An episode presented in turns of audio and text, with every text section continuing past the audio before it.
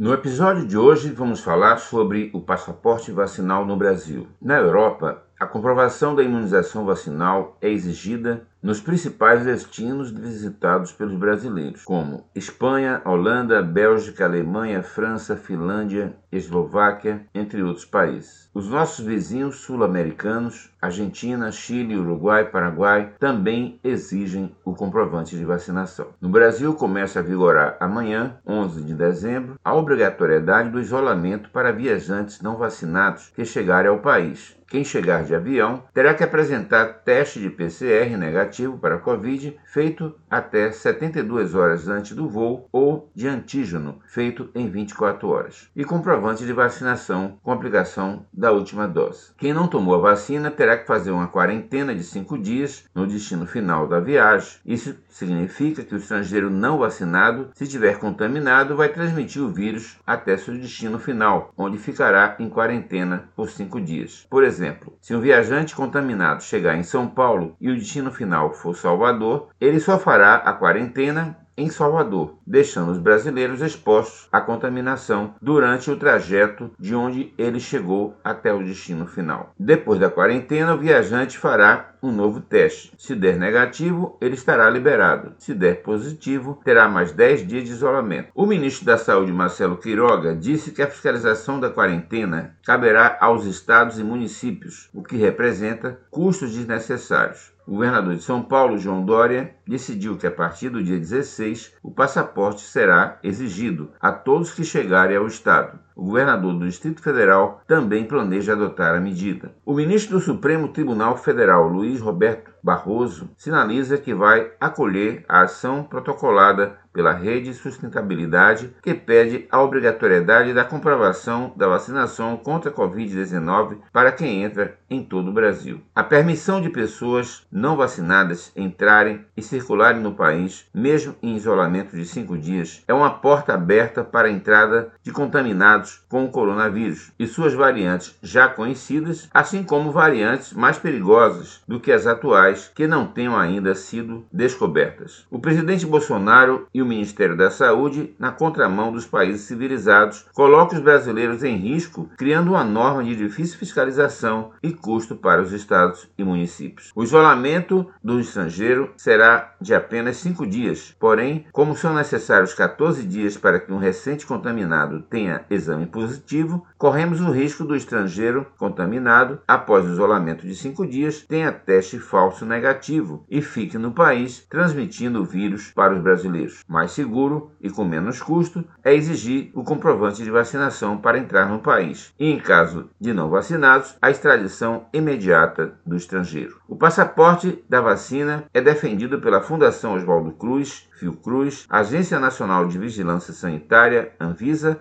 e o Conselho dos Secretários de Saúde. O Brasil não pode ser paraíso do turismo negacionista e berço de novas variantes do coronavírus. Jorge Rorins para o programa Excelso Saúde.